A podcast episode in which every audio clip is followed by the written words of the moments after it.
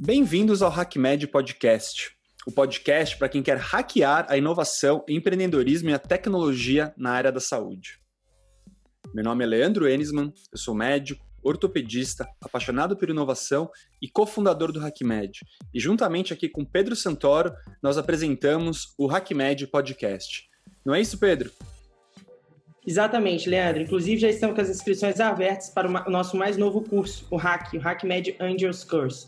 Nele, você terá a oportunidade de aprender as boas práticas sobre como investir em startups de saúde e de se conectar a importantes players deste mercado, sejam investidores anjo com bastante experiência no Brasil e no exterior, ou representantes de grandes fundos de investimento em health techs brasileiros.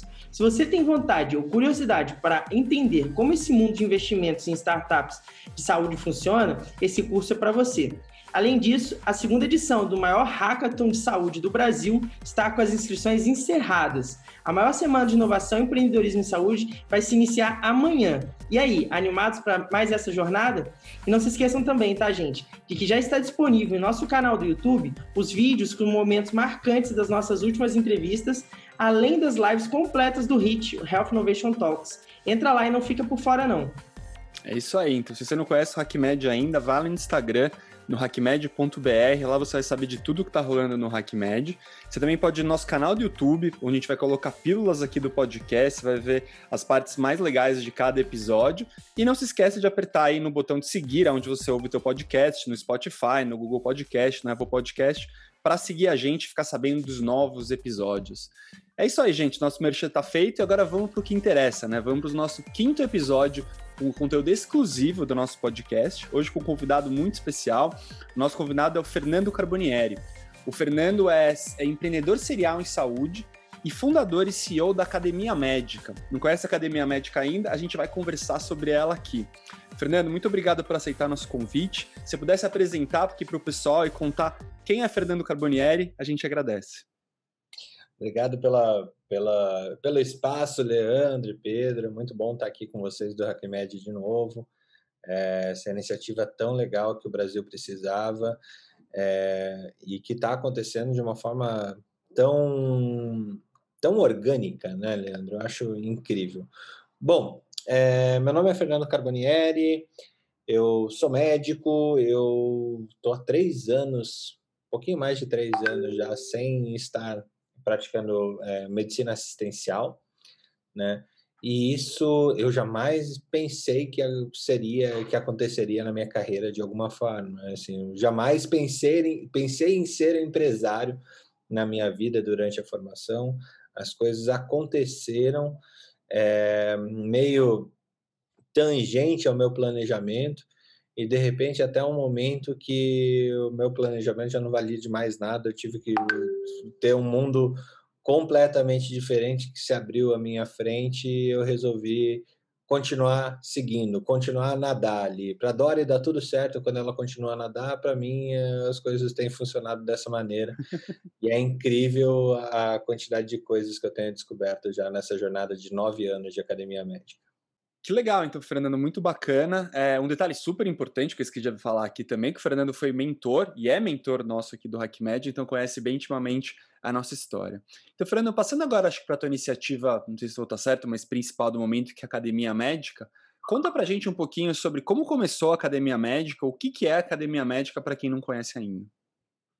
Bom, a Academia Médica ela iniciou é, como um hobby, né? É, a ideia lá em 2012, é, que foi extremamente original, era falar o que a faculdade esqueceu de contar. Hoje é clichêzaço isso no meio da internet, assim, total clichê. Ah, eu falo o que a faculdade esqueceu de contar. Isso está escrito no LinkedIn de tanta gente que a gente até se perde. É, mas lá em 2012, isso realmente foi bem original e casou muito bem com o nome, academia. E a academia ela veio ali da discussão, da, daquele afresco que você tem do Rafael, que é o Platão e Aristóteles descobrindo, é, discutindo onde é que está a verdade ali no meio, um apontando para cima, dizendo que a verdade está no campo das ideias, e o outro apontando para baixo, dizendo que a verdade está entre nós, nas nossas ações. Né? E em volta dos dois pensadores, professores que moldaram a nossa forma de pensar, nossa forma ocidental de pensar, tem uma zona de gente, de uma galera de artes diferentes, e humanidades, e ciências, e música, e todas as expressões do conhecimento que, que existem numa abóboda extremamente. É, uh, que traz aquela ideia de, de, de, de, catedral mesmo, catedral de conhecimento. Então, a Academia Médica ela surgiu nesse conceito. É, por quê? Porque eu tinha, eu na faculdade ainda, me formei em 2013, então a gente está falando de 2012. Nos anos anteriores, eu, a evangélica, aqui a Faculdade Evangélica de Curitiba, hoje a Faculdade Evangélica Mackenzie, é, a gente tinha desde o início, desde sempre, tem TCC na, na Evangélica. A metodologia científica era uma, sempre foi muito forte lá para gente. E nesse caso, no meu TCC, eu entrei para fazer um trabalho com o professor, meu professor de cirurgia. Eu moldei minha carreira. Eu tinha certeza que eu ia ser cirurgião, pica das galáxias lá do, do mundo, é, enquanto eu era acadêmico. E meu professor de cirurgia, eu comecei a trabalhar com ele, eu, eu, eu comecei a atuar junto com ele. E devido ao fato de eu, desde o primeiro ano, já estar dentro do centro cirúrgico, auxiliando em cirurgia plástica, instrumentando cirurgia e assim também conseguir pagar um pouquinho na minha faculdade, ajudar meus pais a pagar a minha faculdade, porque era uma faculdade particular. E nessa iniciação científica, eu tive uma possibilidade de entrar num nível científico muito alto, que era um professor, um cirurgião cardíaco, que o projeto de vida dele era fazer uma bomba, um coração artificial totalmente implantável é, que funcionaria como coração esquerdo, utilizando uma bomba de aquário com fluxo contínuo sanguíneo, é, utilizando essa bomba. Uau. Então, animal, assim, baita, baita coisa bacana, né?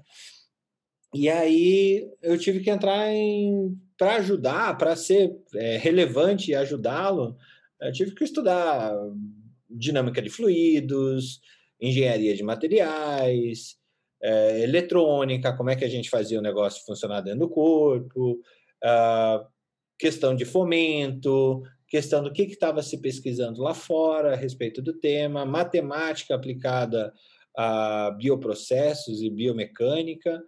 É, então, foi um, abrir um mundo, um mundo que aqui na faculdade ninguém estava mostrando isso. Eu não estava falando de soft skills, a gente estava falando de hard skills mesmo, que são necessárias para para fazer a coisa funcionar. E como as outras profissões casam com a medicina e com as outras profissões de saúde para que as coisas sejam desenvolvidas.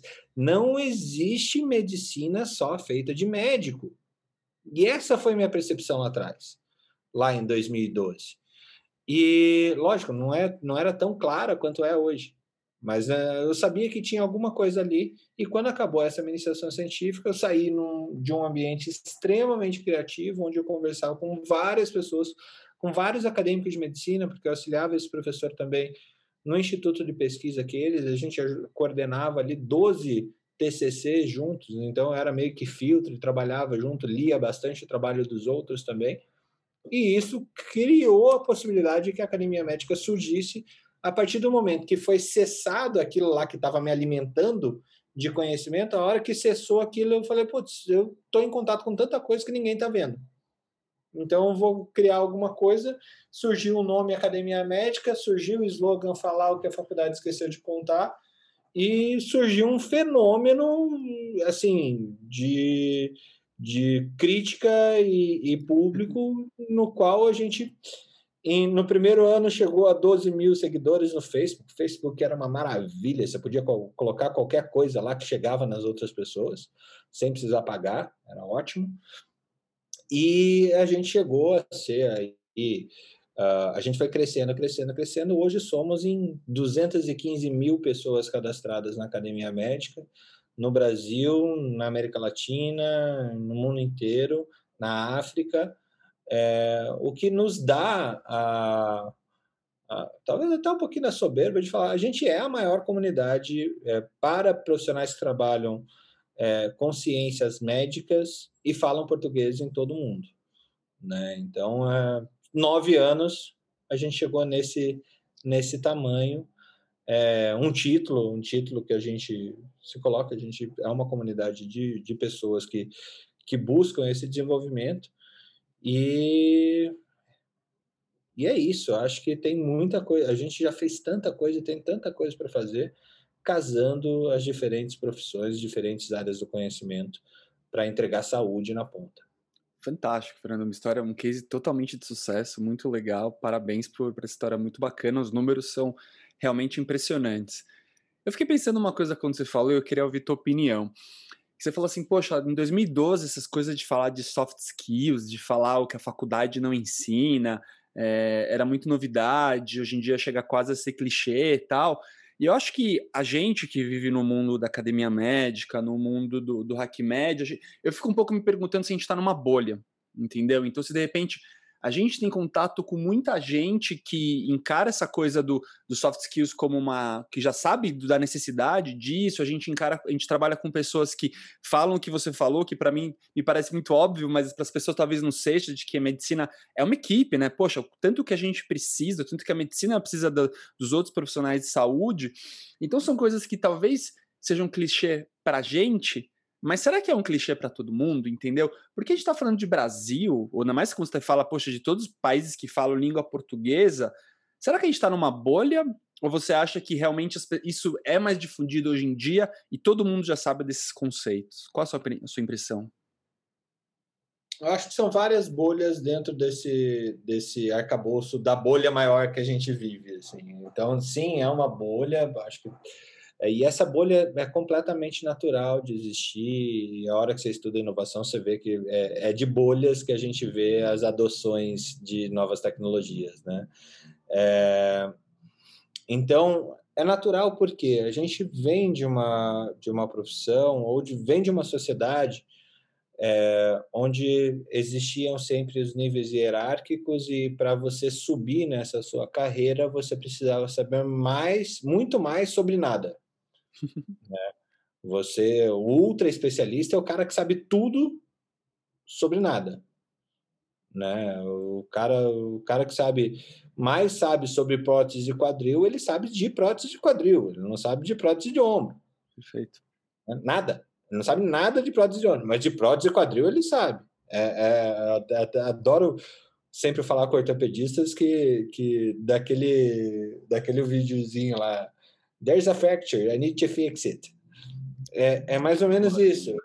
Você precisa, você aprendeu a fazer uma coisa. E para a pessoa que aprende a fazer uma coisa, é, para quem é martelo, todo parafuso é prego. Né? E isso gera, gera muito problema. Gera muito Não, problema. Muito legal.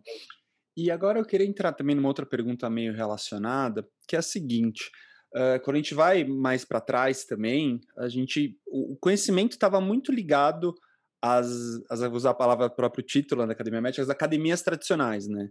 Então, as faculdades, universidades, as sociedades de, de especialidades, né? E isso também conversa muito com o HackMed, que também nós somos uma iniciativa de inovação que é independente. A academia médica também é independente, né? Como funciona isso? Você acha que esse é o futuro? O, o, o conhecimento ele vai se descentralizar?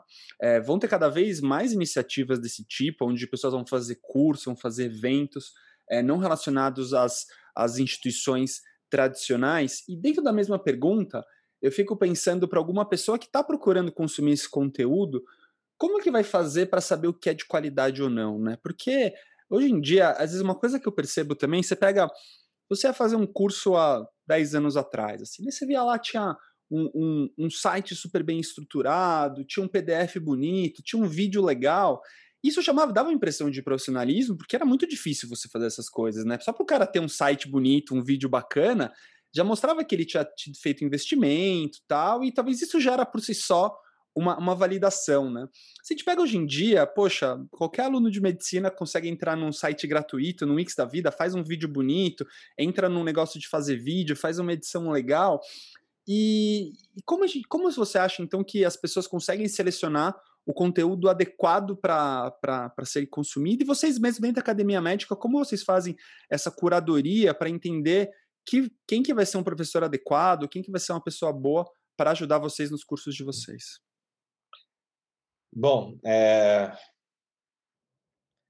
acho que tem alguns conceitos nisso tudo, tá, Leandro? É, a primeira coisa é que antes a gente não tinha meios de distribuir tudo isso de acordo com os interesses das pessoas. Então, havia uma necessidade da gente empacotar e entregar aquilo que, que, que as pessoas queriam. Daí, quem quiser ler sobre o assunto, é a Cauda Longa. A Cauda Longa ela fala muito sobre isso, que é basicamente tudo que a gente faz o que a gente é hoje é efeito da Cauda Longa, porque hoje você tem o fato de você não necessitar de estoques físicos mesmo é, para distribuir coisas possibilita que mais coisas sejam criadas e mais coisas sejam disponibilizadas e elas estejam fora do mainstream. Então, um pouco do, desse fenômeno que você comentou, que as pessoas realmente estão produzindo conteúdo e produtizando e trazendo isso para acessar mais gente e até ganhar dinheiro, isso é um pouco efeito da cauda longa, né? Porque não custa. Primeiro que não tem custo. O fato de, de o custo é tempo. O, e assim, o dinheiro que se gasta para ter o estoque de bits e bytes é muito pequeno, perto do que se gastava para você guardar um livro de 2 quilos, um compêndio de medicina ortopédica é, e distribuir isso para todos os ortopedistas do Brasil, do mundo e coisa. Hoje é muito mais fácil, né? É muito mais barato.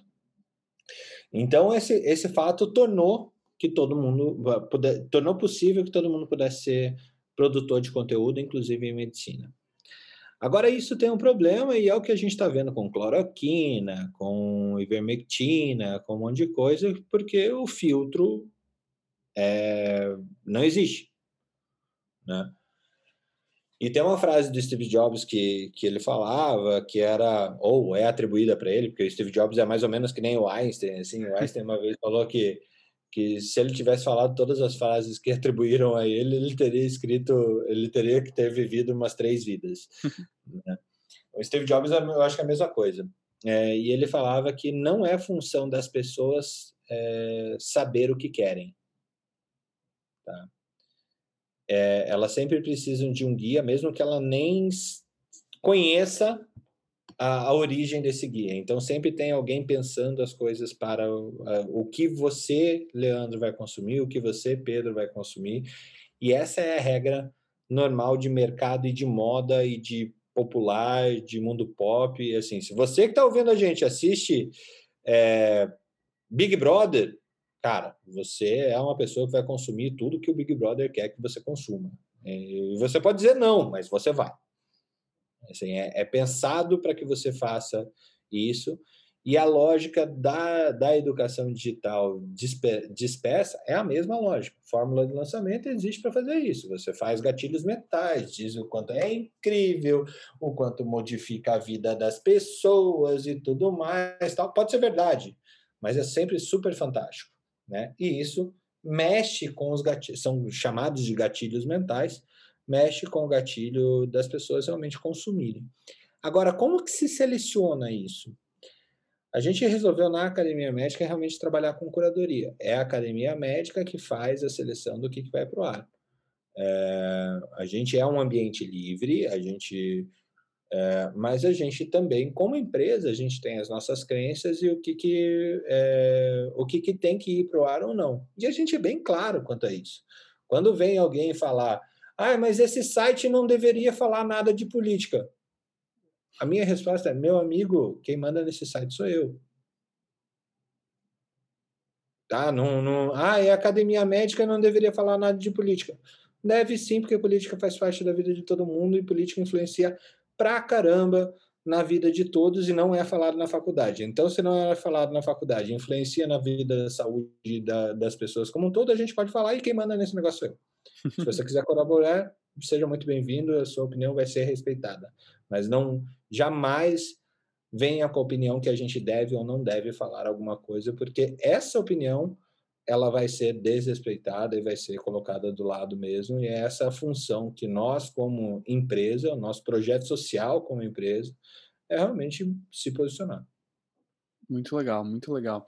E já que você falou brevemente sobre alguns aspectos da pandemia, eu queria entrar nessa questão falando de dois aspectos. Primeiro, é, eu acho muito legal, eu queria parabenizar vocês, porque eu sei que a Academia Médica teve vários cursos relacionados a tratamento de Covid aí durante a pandemia. Eu sei que teve curso de ventilação não invasiva, que foi, inclusive, se não me engano, gratuito, né?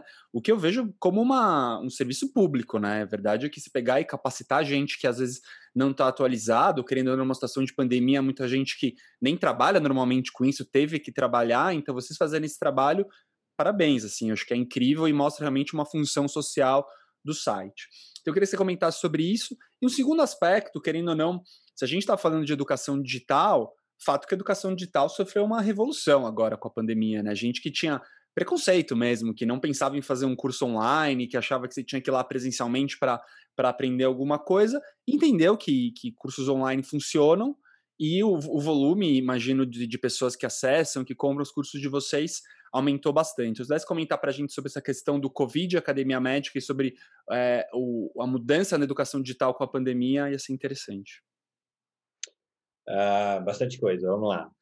Covid, é, aqui os cursos da Academia Médica, eles têm duas, três vertentes, para falar a verdade. Uma, a gente atua em, em três pilares. Um para melhorar a sua qualidade de vida em âmbito pessoal, em outro científico e outro profissional. Tá? São esses três três questões porque a gente entende a pessoa que está lá na ponta, a pessoa que trabalha nessa né, é, com, com ciências médicas como esse complexo. Ele é um ser profissional, ele é um ser íntimo e ele é um ser científico, né? Então a gente atua nessas três vertentes. Nesse sentido, um curso que você fez, se quiser falar depois daí a respeito disso, foi o de humanidades médicas, que assim baita curso, a gente fez um achado, mas depois a gente comenta sobre ele. E a vertente de trabalhar com, com ventilação mecânica e seus derivativos, né? Então, primeiro, a gente elegeu, é, como falaram que a faculdade esqueceu de contar, traz aquela coisa que realmente é negligenciado pela formação, ventilação mecânica é um desses fatores. É, ela é tão tão ruim assim que as pessoas brigam para não ser dela, né? Então, tipo, o fisioterapeuta diz que aquilo lá é dele, mas para o médico não não atingir, daí o pneumo quer aquilo para ele também não fica. O médico diz que tem sabe lidar, mas também não sabe. Ninguém se aprofunda em ventilação mecânica e chegou um momento em que todo mundo precisava. Então a gente chegou aí a 550 alunos do curso de ventilação mecânica é, e era um curso que já existia pré-pandemia, a gente já sabia da necessidade de VM antes da pandemia. Na pandemia, realmente, a gente cresceu bastante em volume de, de vendas e matrículas desse curso, né? E a gente impactou de forma direta na vida de. Assim, o nosso último cálculo é que com esse curso, mais as 250 é, 250 não, 300 pessoas que estiveram conosco no simpósio de pneumologia e medicina intensiva que a gente fez em dezembro do ano passado, a gente tocou direta ou indiretamente a vida de 120 mil pessoas. Né? Isso só é possível pela educação. Educação séria, pautada, não é? Não é assim, ah, veio a pandemia, eu sei que vai precisar, vou fazer o curso de ventilação mecânica porque eu vou ganhar dinheiro. Não, a gente fez isso, a primeira, a primeira turma começou em janeiro de 2019 né? Então, a gente tem o fato da gente ter um, uma comunidade tão grande, a gente vê as necessidades que, da, que as pessoas têm. E a gente desenha de acordo com essas necessidades. De vez em quando falta abraço para responder a todas as necessidades, que são muitas, mas é, em termos assistenciais, eu acho que é essa linha. Em termos profissionais, a gente já atuou também é, com soft skills e trouxemos linhas é, mais práticas, né? Então, trabalhamos com curso de educação financeira para médicos e teve um curso que foi super legal, que é o Lean, foi, chamou Leadership Innovation Management, é, que era focado em C-level e, e aspirantes a C-level da indústria da saúde para trabalhar toda essa metodologia de design, design de serviço, é, design, é, comportamental, né, o behavior design, e com a logística ali que o Carlos também traz de, de é, economia comportamental, que é uma coisa super legal da gente estudar. E é essa linha, assim, a gente atinge. É, eu descobri que no meio do caminho eu podia ser médico e atingir muito mais gente fazendo, empreendendo e trabalhando com educação do que um a um ali no meu consultório dia a dia. É, isso acho que é uma grande descoberta de todo mundo que vai para o mundo da gestão, do empreendedorismo, né? Porque às vezes você tem aquela frase meio besta que fala assim, ah, você deixou de ser médico assistencial, você deixou de ser médico, né? Mas eu acho que com essas iniciativas de, de empreendedorismo, de educação, na verdade você acaba atingindo muito mais gente e realmente os números que você falou agora são incríveis, parabéns, assim, mostra como é, eu acho que toda essa parte de educação realmente tem um potencial enorme, né? Com a educação que a gente move o mundo. E sim, o que você levantou era a minha próxima pergunta, meu próximo comentário, né? Eu, eu, fui um aluno, sou um aluno da Academia Médica, fiz o curso de Humanidades Médicas, né, com o professor Áureo, e foi incrível, assim, realmente, acho que é, entra muito na linha que você fala, né, que a faculdade não ensina. E sabe que esses dias eu, eu vi o Leandro Carnal, que eu sou muito fã, falando uma coisa que eu acho que conversa bastante com o curso de Humanidades Médicas, né? Ele estava discutindo sobre, sobre literatura e ele estava falando assim, poxa, mas todo mundo, sei lá, você quer falar empreendedorismo, que é o que a gente está falando, né? Todo mundo lê os mesmos 10 livros de empreendedorismo, como você faz para ser rico, como você faz para ser milionário, mas ninguém lê o Grande Gatsby, né? Então ele fala o poder das grandes obras nisso. E agora, com certeza, está na minha lista. Eu não li o Grande Gatsby, é o meu próximo livro que eu vou ler, está na lista, mas conversa muito com a ideia das humanidades médicas, né? Então, por exemplo, sei lá, eu pessoalmente, como ortopedista, né? Uma das aulas que eu gostei mais foi quando o Áureo começou a dissecar o quadro da Frida Kahlo, né, onde ela faz um autorretrato. Na época que ela teve, a Frida Kahlo teve uma fratura gravíssima de coluna, ela teve que usar um colete gessado por é, acho que alguns meses, né? E ela depois desenvolveu dor crônica. Então, entrando nesse lado poxa, o que, que é mais humano do que, do que um quadro, que é um autorretrato, né? Ela tem vários espinhos no quadro, então eu acho que a gente treinar esse nosso lado é, artístico, e como médico a gente treina tão pouco, né? É, é super importante para a gente poder ser um médico mais humano que no fim das contas acho que talvez seja o que mais falta na medicina, né, o lado humano hoje em dia. Então, parabéns também por esse curso e parabéns, professor Auro. Na época do curso eu estava totalmente mergulhado, ficava vendo as, as, as aulas e ouvindo o podcast dele, assim, estava totalmente mergulhado nesse mundo das humanidades médicas, muito bacana. Já quero fazer o curso. Não sabia, já estou sabendo agora, já estou interessado. É, Fernando, você comentou inicialmente que você não, não, não se enxergava né, como empresário hoje. Aí eu queria trazer, dentro desse contexto da educação médica, como que você vê é, o papel do empreendedorismo na construção e na formação pessoal desse profissional do futuro médico, né? Acho que a ADM deveria ser base para todas as profissões. Daí eu não estou falando nem só de médico, eu estou falando de 14 profissões da saúde assistenciais. A gente é simplesmente otários quando o nosso assunto, quando o assunto é dinheiro. Tá? Dinheiro, carreira, é, perspectiva, construção de carreira. Não tem nada disso. A, a, a, vocês que devem estar ouvindo, e você, Pedro, como acadêmico, no máximo, assim, você tem um professor que você admira muito e você fala, cara, eu quero ser igual a esse cara. Só que em nenhum momento você tem a capacidade também de perguntar, ô professor, é, que eu quero ser igual, como que você chegou até aí? Daí ele vai falar assim, ah, não, porque eu fiz formação disso, formação daquilo, assim, assim, assado. Cara, mas não foi formação que colocou ele lá.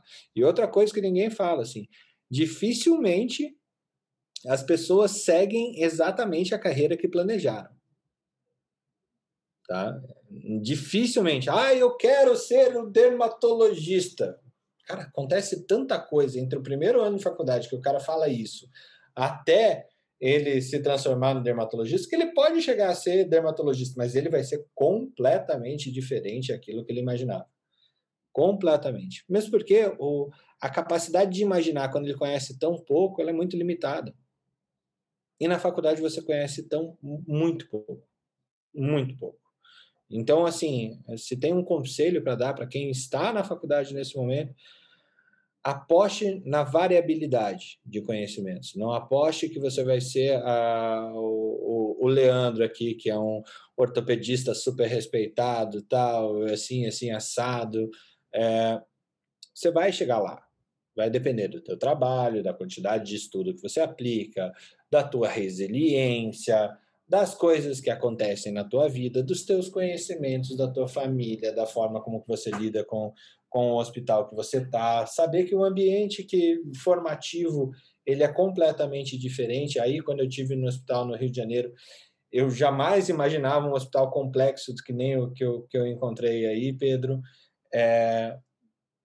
E assim, é um hospital que tem 120 anos. Cara, um, um, uma arquitetura de um hospital que tem 120 anos molda muito os médicos que vão sair dali, independente deles pensarem nisso ou não.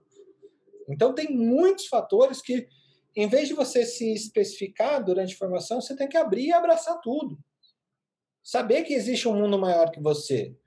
Saber que você, cara, como acadêmico de, de medicina, você não é especial. A gente não é especial, a gente é só seres humanos que querem ser amados e ser, e ser felizes, só isso. E é basicamente isso que você vai ser o resto da tua vida. Por mais dinheiro ou mais sucesso que você tenha, uni, o teu único objetivo de vida é ser feliz. E de ser feliz. É só isso. É simples assim. Ou seja, você não é um título. Você não é a tua conta bancária. Você não é nada disso. Você é um ser humano que quer ser feliz e você vai se expressar de diversas maneiras para que isso aconteça. E espero que o, o, comprometimento das pessoas tem que ser com a felicidade delas. Uhum. Fazendo medicina, sendo um baita médico e tal, mas isso tem que fazer um, um tem que tem que trazer realização, mesmo que demore, que você tenha um projeto para efetivar isso. Eu não tive. Eu, hoje eu sou empresário, toco a vida de um monte de não tive esse projeto. Mas hoje eu sei que esse projeto não existe. Ninguém completa esse projeto do jeito que projetou. Acho que o Leandro também tem, tem alguma ideia sobre isso. Não, é, com certeza. A vida nos leva para uns caminhos que a gente nunca imagina, né? Eu nunca imaginaria, imaginaria nem digo há 10 anos, acho que há 5 anos atrás, que eu estaria aqui fazendo um podcast sobre inovação e empreendedorismo na área da saúde. A vida é. nos leva para caminhos muito loucos. E daí até isso me, leva, me, fala um pouquinho sobre o que você está dizendo, que é, hoje em dia, às vezes eu converso muito com acadêmico, até às vezes com pessoas que não estão na área da medicina ainda, alunos que querem prestar medicina, né? E é engraçado que quando a gente está vivendo essas questões que estava levantando, né, Fernando? Então, pô, será que eu vou ser médico na hora de prestar o vestibular? Será que eu vou fazer ortopedia, clínica médica, cirurgia?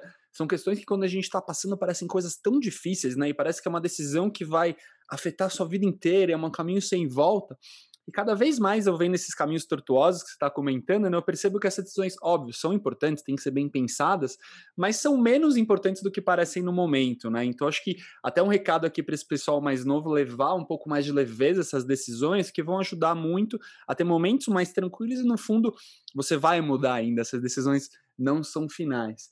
E o segundo comentário que eu queria fazer sobre o que você falou, eu achei muito legal que você falou assim: olha, você é acadêmico de medicina, você não é especial.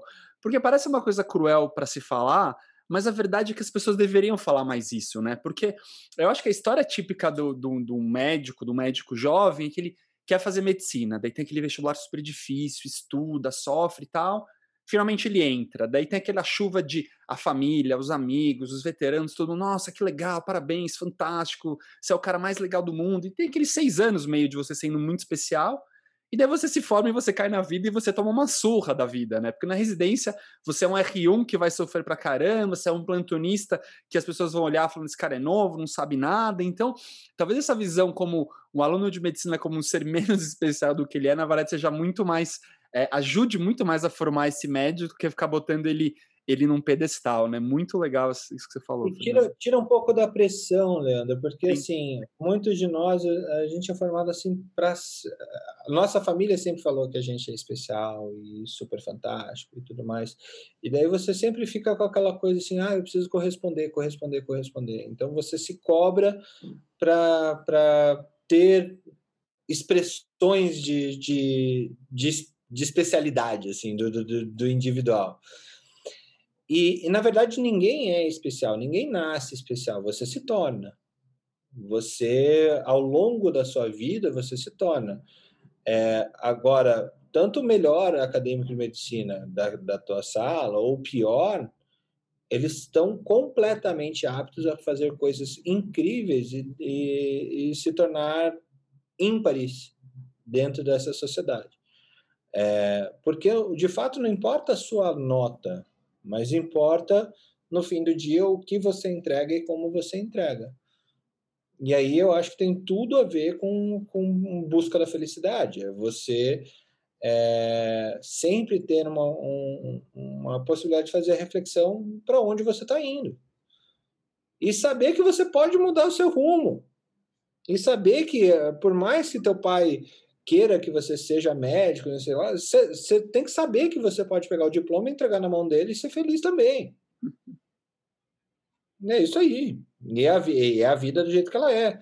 Você, você que está ouvindo, você deve estar, tá, e é acadêmico de medicina, deve estar tá com seus 20, 20 e poucos anos. Mas, cara, você vai viver até os 100, você só tem mais 80 anos de vida.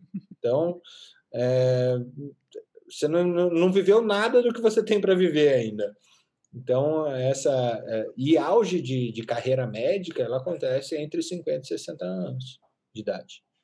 Não é aos 35, não é aos 40, não é aos 45, é classicamente é entre os 50 e 60 anos, onde você está no topo do teu conhecimento e no topo da tua atividade de trabalho. Então, é uma coisa que ninguém fala, carreira, todo mundo fala de empreendedorismo, que eu quero criar um, todo mundo não, a nossa bolha fala de empreendedorismo, que quero criar uma empresa multimilionária que impacta a vida de milhares de pessoas e tudo mais. Cara, mas ninguém fala que isso toma tempo, que precisa de resiliência, que precisa de desenvolvimento, que precisa de você quebrar a cara algumas vezes e você vai aprender com isso. E é assim que é a vida. Pouquíssima gente fala isso. E até um, uma pessoa que eu recomendo vocês entrevistarem, Leandro, o, o Vander Cortese. O Vander sempre falou, desde sempre, desde quando eu conheci ele em 2016, eu acho, ele fala, cara, a gente tem que tirar da cabeça da galera que todo mundo pode ser empreendedor. Não, não é todo mundo que pode ser empreendedor desse nível. Porque esse nível ele é, ele é um saco às vezes, porque você trabalha 12, 16 horas, 18 horas por, por dia para desenvolver a sua empresa e ninguém está ali para afagar a tua cabeça quando você está fazendo isso. E isso ninguém fala. E daí você vem de um sonho, a pessoa acredita que ela é super especial, e que faz coisas incríveis. Vocês devem estar vendo isso também no HackMed agora, é, do quanto as pessoas estão apaixonadas por elas mesmas e pelas soluções que elas estão criando. É, mas é muito difícil você também dar esse choque de realidade. Então, como eu estou ausente das, das mentorias do HackMed agora, Leandro, desculpa, é, eu acho que fica uma mentoria coletiva aqui. Gente, sempre, sempre é, questionem se as tuas certezas são tão certas assim. Perfeito, perfeito. É, eu, eu, esse comentário seu do, do estudante de medicina, né, no Cinti Especial, uma coisa que, que vem muito à minha cabeça, foi uma, uma roda de conversa entre amigos, a gente discutindo, e a gente percebeu que todo mundo desse grupo era o melhor da turma na infância, na, no ensino médio. Então, todo mundo ali era o melhor. Quando chegou ali, era a reunião dos melhores da turma. Então, assim, você não é especial, tá entendendo? Todo mundo ali estava no mesmo barco.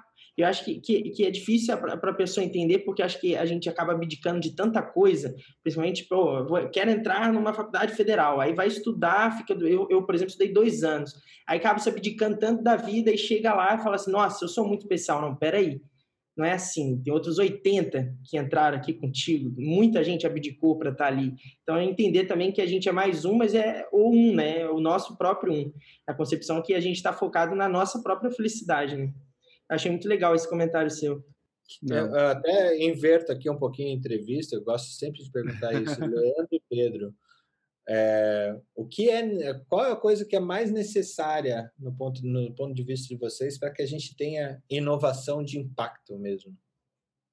Bem, bem, bem legal essa inversão aqui.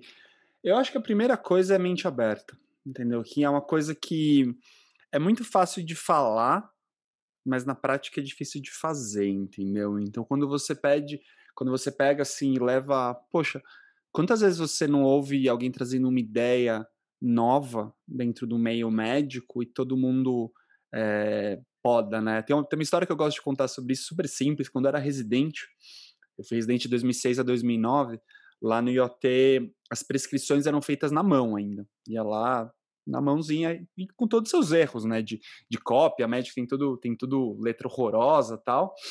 E daí um colega meu da residência, ele pegou as impressoras que já tinham lá na ortopedia e conseguiu setar aquelas impressoras matriciais ainda para imprimir no mesmo papel que a gente escrevia à mão.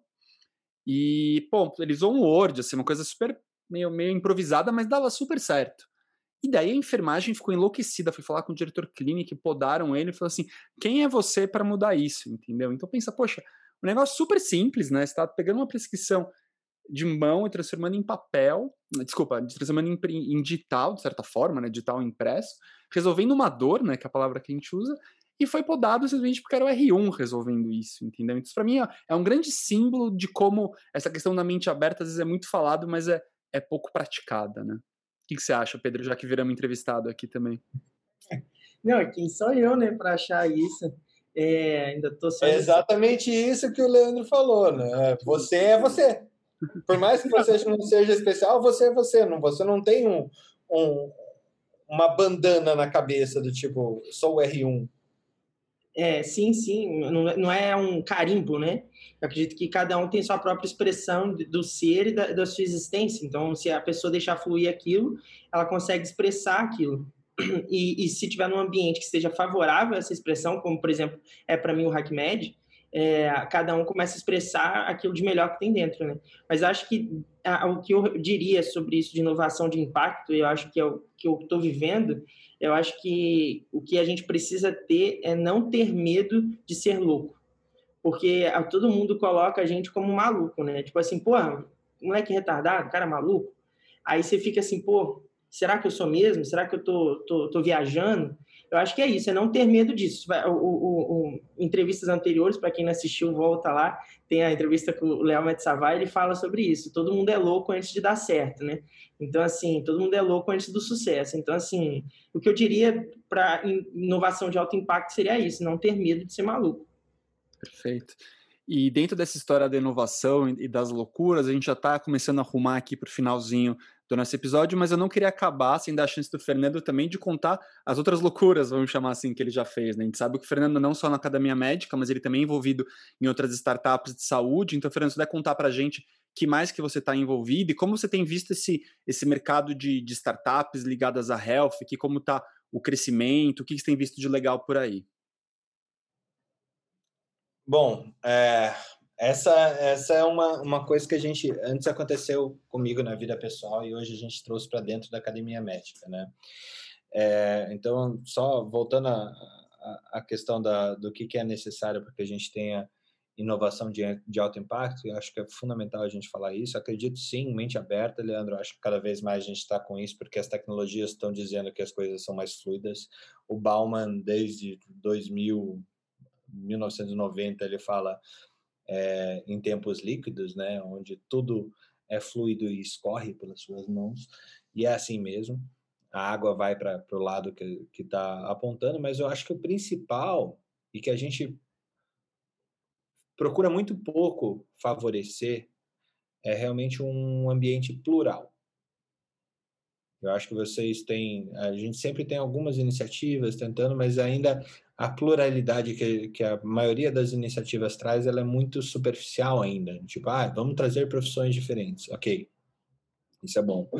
Mas a gente tem que trazer pessoas diferentes. Cada vez mais a gente tem que trazer pessoas diferentes. Aquela, aquela questão do, do sou médico e sei tudo, cara, a saúde ela é muito grande para ser de domínio único e exclusivo do médico, né?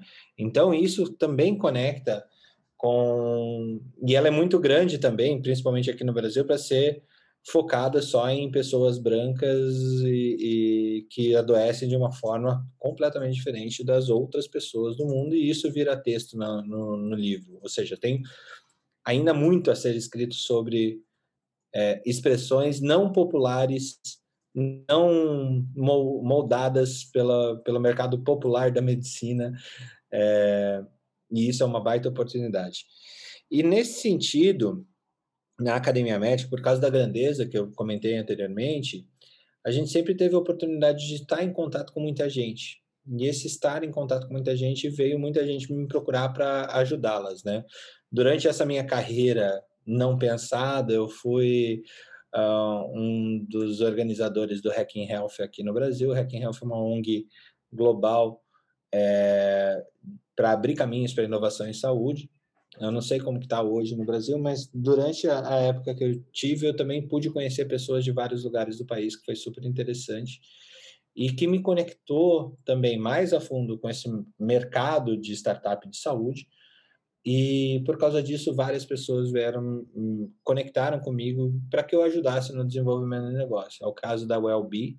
Hoje a Wellbe é uma empresa super legal que a gente faz construção de data lake e, e mensuração de big data é, para levar razoabilidade às decisões de saúde populacional dentro de grandes empresas. Então, as empresas que a gente atende sempre são maiores que 500 funcionários, né? E hoje a gente já está gerindo aí mais de 120 mil vidas com a OLB. Uh, ah, a Triagem, uma empresa que eu sou advisor, também sócio, a gente busca num primeiro momento, a gente começava com triagem mesmo de, dos diversos pacientes, e foi super engraçado que a pandemia do Covid trouxe isso. Parece que foi uma coisa assim, ah, vamos fazer uma ficha de triagem digital. Isso aconteceu com várias empresas e vários concorrentes surgindo nesse caminho. O que foi ótimo que para validar que a nossa ideia não era tão original assim, né? Várias pessoas estavam querendo fazer e só precisavam de tempo para poder chegar lá. É, mas na triagem a gente chegou a um sistema de uh, auditoria eletrônica para evitar glosas ou para um robô para delimitar qual é a auditoria que, você, que realmente precisa ser feita por humano.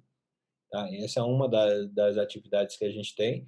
E a outra é a mensuração de prens e prons, é, que, que é fundamental aí para o Value-Based Healthcare. Então, como que a gente mensura é, o, o, o efeito do tratamento de saúde a nível individual, para que a gente tenha essa individualização.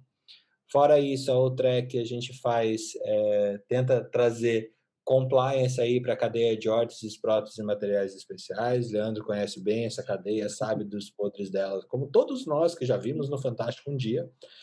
É, e ainda estou envolvido com mais algumas atividades aí em telemedicina para poder ajudar as empresas a ganhar tração mais rápido, né? Então, hoje a Academia Médica, além de ser um ambiente de curso, além de ser um canal, a gente é ponte para fazer as pessoas realmente a darem as mãos e fazer negócio.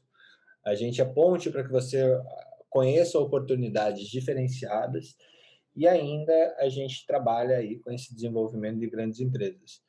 Como eu falei, eu jamais poderia projetar um negócio desse, ele só aconteceu. É, mas só aconteceu porque eu mergulhei nesse, nessa vida empreendedora. Na época que eu estava lá para prestar a prova de residência, eu falei: hum, tem alguma coisa diferente aqui. Resolvi não prestar a residência, nunca prestei uma prova de residência na minha vida. Foi porque eu achava na época que eu estava garantido por ser médico então, se tudo desse errado, eu ia ser médico. E olha só, teve mais médicos no meio do caminho, e logo, logo mais seríamos mais de um milhão de médicos no país. Veja que coisa bacana. Que loucura, né? Cara, falou em pluralidade. Que pluralidade, hein, Fernando? Você tá lá desde o, da academia médica, falando as coisas dos soft skills e das humanidades, até no, no hard skills ali, na alta tecnologia, falando inteligência artificial e telemedicina e coisas muito bacanas. Parabéns e muito legal aqui nosso papo. E para encerrar, a gente tem nosso quadro aqui do, do HackMed Podcast, que é o Hacker Conectado. Então a gente queria pedir para você dar uma dica aí para os nossos ouvintes. Pode ser algum livro que você já leu, que você acha o livro mais legal que você leu da sua vida, pode ser o último livro que você leu, um podcast que você gosta, um filme. Dá uma dica aí para o pessoal de alguma, algum livro que você gosta. Acho que o podcast, assim, um podcast que vai te dar milhões de livros, tá, gente? É, é o Literatura Viral, assim, o Áureo Lustosa Aguérios, primeiro que ele não é médico, então vamos à pluralidade aqui. Palavra é difícil, né? é. é. então, o fato dele não ser médico, ser um crítico literário, ele fez letras, né? É, posiciona ele como uma pessoa que lê muito mais do que nós, né? E ele está terminando ali o doutorado dele em, em humanidades médicas e a, a, tese dele, se eu não me engano, é literatura comparada e literatura comparada com as pandemias de cólera no século XIX. Então, cara, tem muito para ensinar para gente. Ele vai por literatura internacional, literatura nacional, traz outras expressões de artes nesse podcast. Eu acho que tem 27 episódios. Se você começar a ouvir, você vai largar todo o resto. Não, só não larga o podcast do HackMed, é, mas realmente vai ser, vai ser incrível. Assim, é o que eu tenho para compartilhar em termos de um jeito rápido de expansão de, de mundo é, a literatura viral acho que faz isso com, com, com todo mundo que ouve. Legal. Essa, é essa é uma dica que eu assino embaixo. Eu gosto muito do Áurea, é fantástico mesmo. Recomendo a todo mundo também. Pedro, vai lá você agora. Então, é... eu tenho um livro que eu gosto bastante, eu acho que encaixa um pouco sobre o que a gente estava falando aqui, que é da Linda Rutenberg, que foi CEO da, foi CEO né, da Endeavor, que é o de Empreendedor e Louco, Todo Mundo Tem Um Pouco. Eu acho que, que é um livro que, que abre bem a mente, que acho que vale demais a, a leitura. Não sei se pode recomendar, mas né, sei se fica feio, mas vou recomendar os episódios anteriores do HackMed Podcast, para quem não assistiu, episódio 11, 12, 13 e 14, estão muito bacanas. É, Leandro, e aí, o que, que você trouxe para gente? Posso fazer mais uma recomendação, aproveitar? Claro, por favor. É, é, que é merchan também, a gente está na, na Academia Médica, a gente está com um programa de segunda a sexta-feira. A ideia é continuar com eles todos esses dias. A gente já está no episódio 13 agora, então provavelmente quando você ouvir, a gente já vai estar tá lá no 20 e tal, porque é bastante. É, procura lá no Spotify. A gente iniciou o Troca de Plantão. O Troca de Plantão ele tem o intuito de trazer as informações e fofocas do dia a respeito do ponto de vista muito variado. Então, tem um time titular lá que sou eu, Carlos Benini, Felipe Proasca, a Marileia Assis, a Ana Panigassi e uh, o Alexander Buarque, assim, são, são pessoas que têm diferentes me, meios e modos de ver a medicina, entre gestor, entre cirurgião, entre é, médico do trabalho e pessoas que sobem para dizer suas opiniões de pontos de vista diferentes todo dia, de segunda a sexta, toda segunda a sexta, é, a partir das seis e meia da manhã. Então a gente troca no plantão logo cedinho. Eu, eu virei do time da madrugada para fazer esse, esse negócio, mas está incrível aí. A gente está com em torno de 100 pessoas ao vivo e crescendo dia a dia. Está sendo bem bacana. Lá no, lá no Clubhouse? No Clubhouse. É, entra no Clube da Academia Médica lá que, que as coisas acontecem. Perfeito, Show. que legal. E a minha dica é de um livro que eu li recentemente, que fala muito sobre gestão em empresas, empreendedorismo, que é o livro que conta a história do Netflix, da cultura do Netflix, que chama A Regra é Não Ter Regras. É um livro que, assim, para a gente que está envolvida nessa parte de gestão, empreendedorismo, dá uma abrida na cabeça, eu diria quase uma explosão na cabeça, que você fica olhando e pensando assim, é possível que os caras fazem isso mesmo? Então, dando alguns spoilers aqui, não tem regra para tirar férias, as pessoas não precisam prestar contas em relação ao que estão gastando, é uma coisa muito louca mesmo, vale bastante a pena, eu recomendo. É isso aí, gente. Chegamos ao final de mais um episódio aqui do HackMed Podcast. Fernando, eu queria abrir finalmente só, só abrir o microfone para você para deixar alguma última consideração, deixar o link aí da Academia Médica para quem quiser assistir, fica à vontade. Bom, eu que tenho que agradecer a vocês, foi, foi uma excelente conversa aqui. A Academia Médica está aberta para todo mundo que quer é, compartilhar aquilo que aprendeu e que não foi ensinado por vias normais e que você só quer compartilhar com os outros. A gente sempre está disponível, é só você entrar lá, academiamedica.com.br, clicar em novo post e pronto, abrir um editor de texto e só enviar o texto para a gente que a gente publica. É, lógico, sem é, propagandas do tipo vá na minha clínica ou coisa parecida, a gente não faz esse tipo de coisa, tá? É, mas a ideia ali é compartilhar conhecimento, é ter um ambiente sempre bastante rico para que isso aconteça e realmente cabe de tudo. A gente tem crônica, tem poema, tem artigo científico hard, difícil de ser interpretado, que é o, o Leandro foi lá e viu um novo artigo sobre é, abordagem ventral em, em, cirurgias de hérnia lombar é, e compartilha lá. Ele ainda não fez isso, mas ele pode fazer se ele quiser. Tá bom? E você também. Um abraço a todos. Muito obrigado de novo aí, Leandro e Pedro. Legal, a gente que agradece. E é isso aí, gente. Obrigado ao Pedro, meu amigo aqui, meu é, co-apresentador do HackMed Podcast. Obrigado a você que está nos ouvindo. Não esquece de botar aí o seguir no agregador de podcast que você está assistindo. Não esquece de ir lá no Instagram, no hackmed.br, para seguir a gente. E daqui duas semanas a gente vê de novo com mais um convidado ou convidada que vai mostrar para a gente como hackear a inovação, tecnologia e o empreendedorismo na área de saúde. Um grande abraço.